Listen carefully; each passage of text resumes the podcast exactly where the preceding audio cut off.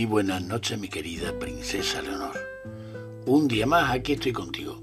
Hoy te traigo este cuento inspirado en un poema de un monje tibetano, de Rinpoche.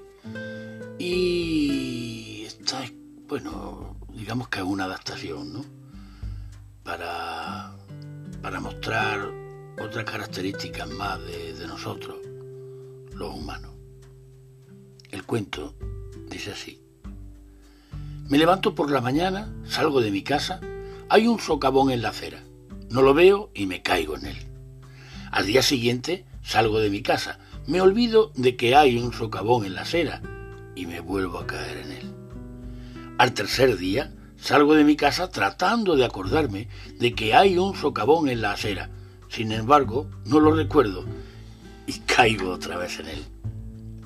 Al cuarto día salgo de mi casa tratando de acordarme del socavón de la acera. Lo recuerdo y, a pesar de eso, no veo el pozo y caigo en él.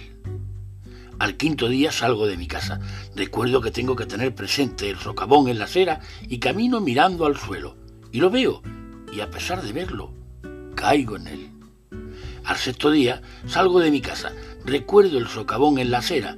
Voy buscándolo con la mirada, lo veo Intento saltarlo, pero caigo en él. Al séptimo día salgo de mi casa, veo el socavón, tomo carrerilla, salto, rozo con la punta de mis pies el borde del otro lado, pero no es suficiente y caigo en él.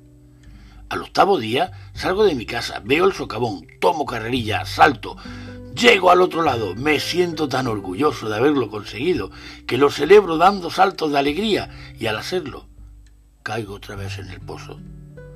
Al noveno día salgo de mi casa, veo el socavón, tomo carrerilla, lo salto y sigo mi camino. Al décimo día, justo hoy, me doy cuenta de que es más cómodo caminar por la acera de enfrente. Buenas noches, mi querida princesa Leonor.